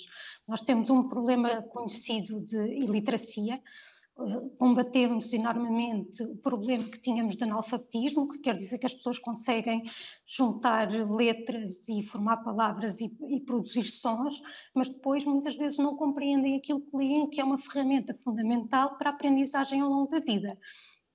E, portanto, termos aqui um programa de ensino de adultos, até porque, inclusivamente em Portugal, a educação, as estatísticas que há sobre educação, a CDE mostra isso, que é daqueles países em que o nível eh, de instrução dos pais mais influencia a, a, probabilidade de sucesso dos alunos. E, portanto, por aí também é um, nível, um fator de desigualdade e é importante atuar também sobre aqui, sobre a educação dos adultos.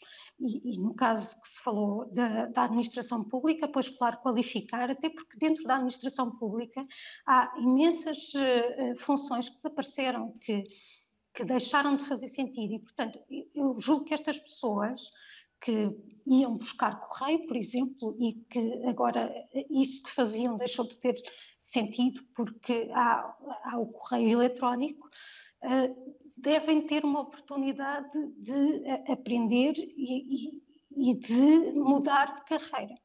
Vera, já voltou a ouvi-la até porque queria a sua opinião sobre o, o, turismo, voltando depois à sua área de especialidade e, e, a dicotomia muitas vezes traçada em relação ao ambiente, mas já que estamos a falar da administração pública, Ministro Nelson Souza, como é que se melhoram as competências do Estado, da administração pública e dos quadros?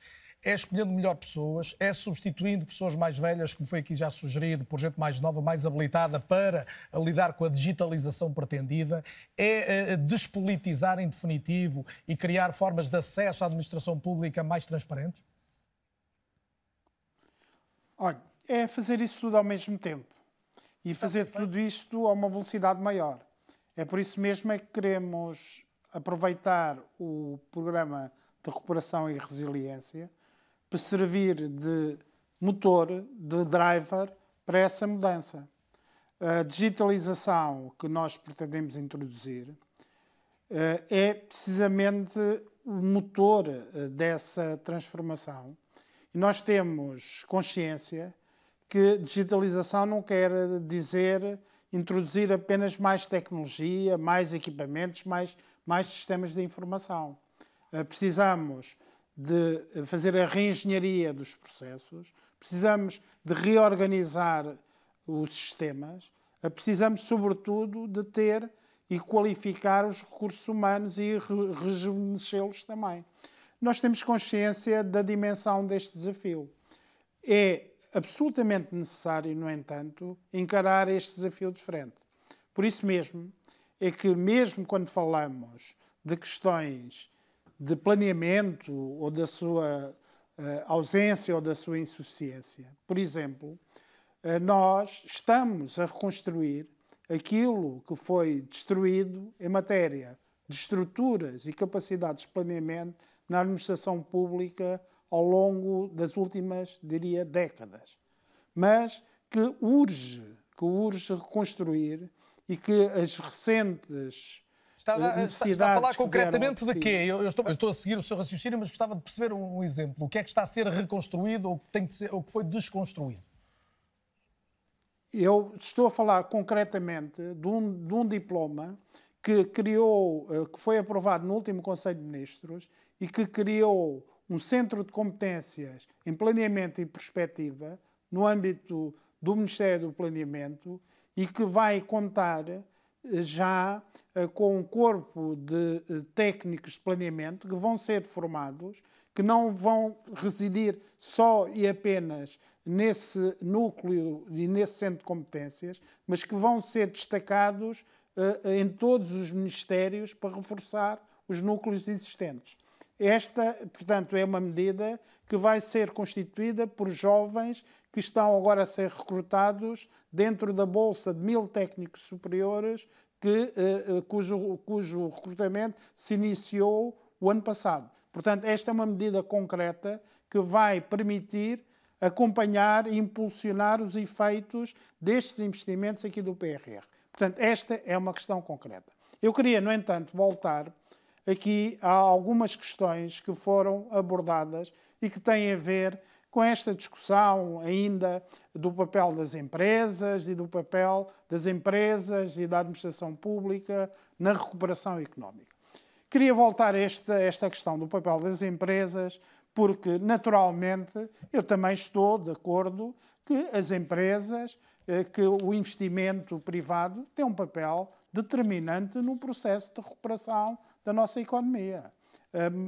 Mal, mal seria eh, que o Estado se substituísse, enquanto agente económico, como criador de riqueza, de criação de postos de trabalho eh, e, conforme se disse, de promoção Isso é um dado das adquirido. Mas, mas é... também, hoje em, dia, hoje em dia, também é insubstituível o papel eh, do Estado como dinamizador, como impulsionador desses, desses processos. Por exemplo, no, no processo do aumento da orientação do produto para os mercados externos, importa aqui salientar o papel que, por exemplo, os fundos europeus tiveram ao longo dos últimos 10 anos nessa matéria. Eu, por exemplo, posso citar que raro é a semana, rara é a semana que não andam empresários portugueses, acompanhados das suas associações, com o apoio dos fundos europeus, na presença em feiras, em missões, a vender e a tentar penetrar em mercados externos. Isso foi feito com grande intensidade com o apoio dos fundos europeus, como é comumente, eh, como é comumente Muito bem. reconhecido. Deixa-me ouvir o Fernando Alexandre, Estamos... que também Está, também está a investigar, eu tenho que avançar porque o tempo vai começando não, mas, a andar mais depressa. Mas, então... Eh, espero lá, espero lá, mas, mas eu, tenho, eu também tenho de completar. Faz favor. Faz... Também eu tenho de completar outras ideias e também tenho de dar não, aqui o sobre tempo. Isto não podem ser muitas agora. O, o, tempo está a voar eu tenho mais gente para, para ouvir ainda até ao fim do programa, mas obviamente dou-lhe mais um minuto para poder eu, concluir. Eu, eu, vou, eu vou ser rápido, mas tenho, também tenho de equilibrar aqui os tempos. Não, isto não é um debate, isto não é um debate eleitoral, peço desculpa, eu tenho que e... gerir de acordo com a coerência do debate, mas quero ouvi-lo, peço desculpa. Está bem. A outra questão que eu queria referir-me era a uma questão que eu reputo de muito importante, levantada pelo professor António Costa Silva, que é a questão do conteúdo importado eh, que as exportações, e não só, também o investimento tem na nossa economia. Cada vez que nós intensificamos o ritmo dos nossos investimentos na economia portuguesa, naturalmente também sobem os investimentos, porque o conteúdo importado dos nossos investimentos, nomeadamente o investimento de maior perfil tecnológico, induz maiores níveis de importação. E nós o que é que temos de fazer? Também temos aqui de trabalhar de uma forma, diria, consistente e planeada para que tenhamos uma maior participação na procura gerada por este investimento, uma maior participação da nossa ciência, da nossa tecnologia, da nossa capacidade em fornecer a esta oportunidade que vai gerar uma procura que nós estimamos em perto de 10 mil milhões de euros, procura dirigida às empresas. Muito bem. Para que é, grande mas... parte desta procura não vá apenas para os nossos parceiros europeus e até países terceiros. Muito bem, está colocada essa nota. Está colocada essa nota. Esta oportunidade. Muito bem, está colocada essa nota. Ricardo Paz Mamed, hum, temos, temos uma administração pública capaz de. que tem conseguido melhorar os quadros? Se calhar a pergunta mais, mais concreta que tem a ver com o debate que, que já fizemos aqui nos últimos minutos, ou ainda continua muito politizada e com muita dificuldade em atrair os melhores? A politização da administração pública já é uma coisa que há muitos anos não existe para a generalidade da administração. Isto é, discute-se a politização ao nível de uh, quadros dirigentes, um, com, com, processos que, apesar de tudo, ainda tem, eh, foi criado um, um mecanismo para ver alguma uh, base de mérito na escolha dos dirigentes, mas ainda tem uma componente, e eu não, nem sempre me parece errado por exemplo, um diretor-geral uh, dependente dos casos que estamos a falar, dos, dos setores que estamos a falar, que tenham um, alguma, algum critério político, mas a maior parte dos, dos eh, dirigentes, dos técnicos uh, da administração, dos auxiliares, não são escolhidos. Esta, esta questão só é importante porque, obviamente, é o Estado que vai acompanhar mais uma vez a chegada desta, destas verbas. Sim, mas eu não acho que a questão da politização se coloca, acho que há uma questão de competências relevante. Agora, é, é, sempre curioso que é habitual nós vermos que são as pessoas que resistem mais uh, ao aumento da despesa na, com, com o Estado que uh, mais se queixam da falta da qualidade do Estado. Ora, a qualidade do Estado depende crucialmente das pessoas que lá estão. Nós temos, passamos, houve uma quebra enorme de, do número de quadros da administração ao longo dos últimos anos. Continuamos a ter neste momento dezenas de milhares de pessoas a menos do que tínhamos há 10 ou 15 anos na administração pública. Há, uh, houve uma estagnação de salários que hoje coloca uh, dificuldades enormes ao recrutamento da administração pública. Falem com qualquer dirigente da administração que tenha necessidade de recrutar, por exemplo, um informático informático ou que tenha de uh, recrutar alguém que um doutorado, por exemplo, a administração pública não tem capacidade, do ponto de vista de, de, salários, para atrair pessoas de alta qualidade. Não tem. As pessoas de alta qualidade, não, os salários que podem receber a administração pública à entrada são abaixo de qualquer pequena ou média empresa tem para lhes oferecer.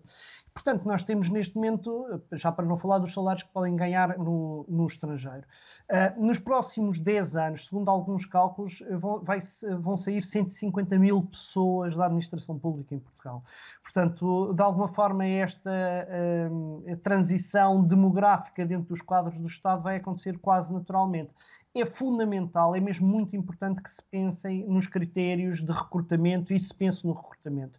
O Sr. Ministro referiu há pouco num concurso que foi aberto o ano passado. Bom, esse concurso uh, teve muita dificuldade em atrair pessoas, havia de, uh, mil lugares uh, disponíveis e que eu saiba não foram selecionadas mais do que 700 no final. há muita dificuldade de recrutar pessoas muito qualificadas a ganhar salários relativamente baixos. Muito bem, Ricardo. É uma questão fundamental saber como é que as pessoas vão ser qualificadas à entrada e, e acima de tudo, como é que se vai assegurar a formação ao longo da vida, que é uma coisa com que a sociedade portuguesa ainda não se dá bem e que se aplica quer no setor público, quer no setor privado. Queria ouvir também o Fernando Alexandre sobre isto, até porque ela há pouco tocou nesta questão das qualificações da administração pública. Fernando Alexandre, num minuto, por favor, que o tempo está a caminhar para o fim. Eh, a escolha dos dirigentes é absolutamente essencial e, e aquilo que o, que o, Ricardo estava a dizer da, da dificuldade da atração de novos quadros para, para a função pública é um facto é um facto porque hoje os jovens, para além do salário, também querem, querem ir ter projetos estimulantes, querem ir para áreas que os fazem crescer e, de facto, a própria imagem que a administração pública tem não beneficia isso. E isso vai-se pagar caro, ou seja, vai-se pagar caro porque nesta transição que, de facto, vai ser, vai ser necessário fazer, provavelmente eh, a administração pública ou, de facto, cria projetos que são atraentes, que são estimulantes, ou então uh, muitos dos lugares que vão abrir, uh, se calhar vão ficar por, por preencher. Vera Gouveia Barros prometia há pouco que ia questioná-la sobre a ligação do turismo que a ocupa, ou parte das suas, eh, dos seus estudos, do seu foco em, enquanto economista, eh, com, com, a ligação ao ambiente, porque desde o início foi a primeira resposta de António Costa e Silva, foi percebermos que há aqui uma realidade planetária que é absolutamente determinante em qualquer plano a, a mais do que uns meses, e estamos aqui a discutir uma década, pelo menos cinco anos, muito decisivos para o país.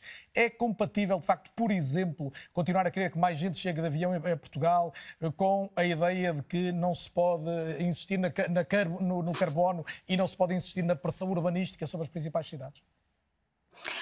A questão das, das alterações climáticas, que, que, não tem que ver com, com esta situação conjuntural da pandemia, é, é, de facto um daqueles desafios estruturais que já se colocava ao setor do, do turismo que é, é um dos, provavelmente um dos setores em que, em que muito se fala da questão da sustentabilidade já há muito tempo e a sustentabilidade precisamente nessa versão, nessa visão ambiental, mas que se tem vindo a alargar a outros aspectos para contemplar inclusivamente a parte económica e a parte social.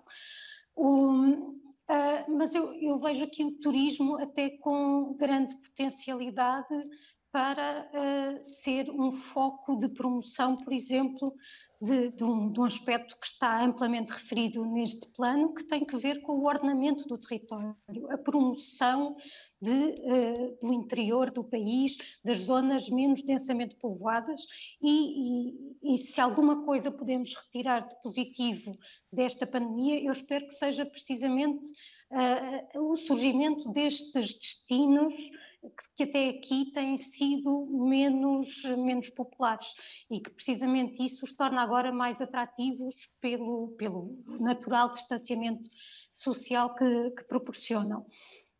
Muito bem. Uh, por... sim, sim, pode concluir, por favor. Por outro lado, eh, é um setor que está muito ligado ao emprego, eh, ele foi muito afetado pela questão das deslocações, mas também porque vive muito, é um setor onde o distanciamento social não existe. E, e outra de, dos aspectos que vinhamos a falar em termos de, de tendências de longo prazo tem que ver com a robotização, com a indústria 4.0, que também pode chegar naturalmente ao setor do turismo. Ele é considerado um setor tradicional, mas não está alheio à inovação, bem pelo contrário, mas que me parece ter condições para continuar pela sua natureza, até porque também é chamado de hospitalidade, a ser um setor que uh, resiste bem a esta substituição dos recursos humanos por, uh, por máquinas. Muito bem, acaba de tocar aqui em, em pontos que são que são uh, sensíveis, uh, António Costa Silva, aos seus olhos, não duvido, quer a questão da, da coesão territorial, desta, desta possibilidade de, de, de, olharmos para o território de uma forma mais integrada, e, e, pedir-lhe que juntasse nesta última reflexão, para a qual lhe dou no máximo dois minutos, não tenho mesmo mais, a questão da, da, energia também, que é determinante, e que temos aqui uma série de, de horizontes, o hidrogênio verde, as renováveis, a exploração do lítio, enfim, o que é, o que é, que é determinante? O que é determinante, a meu ver, é termos talvez uma nova visão sobre o território. Nós, se olharmos para o nosso território, há dois terços do território em que nós já temos hoje escassez de água.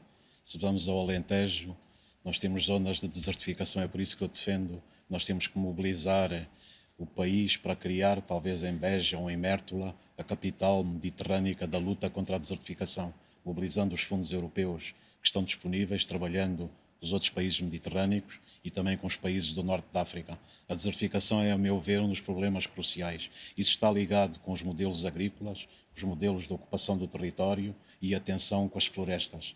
Nós temos 35% do nosso país que é coberto por floresta e é por isso que eu defendo que é vital para revolucionar toda esta concepção criarmos uma espécie de internet do território, com aposta forte do Estado, mas também das empresas, das autarquias. E o que é esta internet do território? É tirarmos partido desta explosão de inteligência a que nós estamos a assistir com estas tecnologias. As tecnologias não são uma panaceia, mas eles podem ajudar a resolver muito, muitos problemas do país. A internet do território significa usar os sensores, os drones, a fotografia aérea, toda essa informação para compreender melhor o território e tratar já em Portugal experiências da agricultura de precisão, agricultura avançada que utiliza as imagens de satélite para intervir nas culturas agrícolas, compreender a gestão da água, mapear os recursos. Com uma internet do território associada a esses sistemas inteligentes, nós podemos, podemos mudar muita coisa. E atenção, o território é, é, é, fundamental. Nós temos uma visão muito litoralista do país, muito concentrados no litoral. Atenção que o nível médio global do mar está a subir.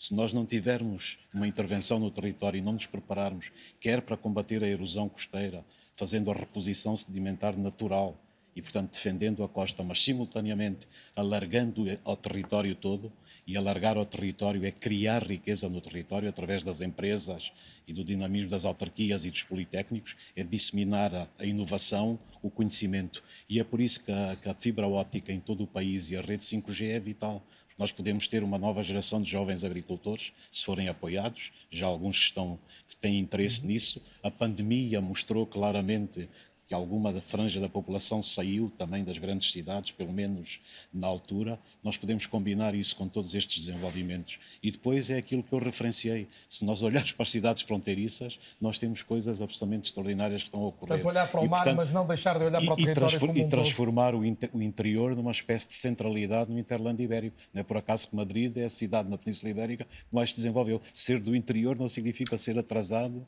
e estar condenado. Se tivermos Muito as menos ferramentas próprias... o mar e a fronteira Se tivermos e as ferramentas terrestre. próprias, podemos Carlos mudar o Silva, nosso só tem destino. mesmo um minuto, mas gostava que me dissesse que país é que gostava que, que existisse daqui a, a 10 anos. Eu gostava de um país que fosse como qualquer um dos cinco primeiros, mesmo dos que têm menos de 15 milhões de habitantes. Um país que tivesse um PIB per capita alto, que tivesse qualidade de vida alta e que tivesse a educação e a capacidade de intervenção cívica dos cidadãos, porque estão mais, mais cultos e mais eh, completos na sua educação. Ministro Nelson Sousa, em 30 segundos, vai ser um país muito melhor, Portugal 2026? Tem de ser um país melhor para os portugueses, para, eh, para os que nele vivem e para os que nele trabalham. Agradeço a sua presença, a do Ricardo Paes Mamed, da Vera Gouveia Barros, do Fernando Alexandre e aqui ao meu lado no estúdio também de Carlos Moreira da Silva e de António Costa e Silva. Foi um gosto tê-los a todos esta noite a refletir o país hoje e, sobretudo, nos próximos anos que são decisivos para a nossa vida, para que possamos ter uma economia mais competitiva, mas, sobretudo, podermos também todos viver melhor. Boa noite, até para a semana.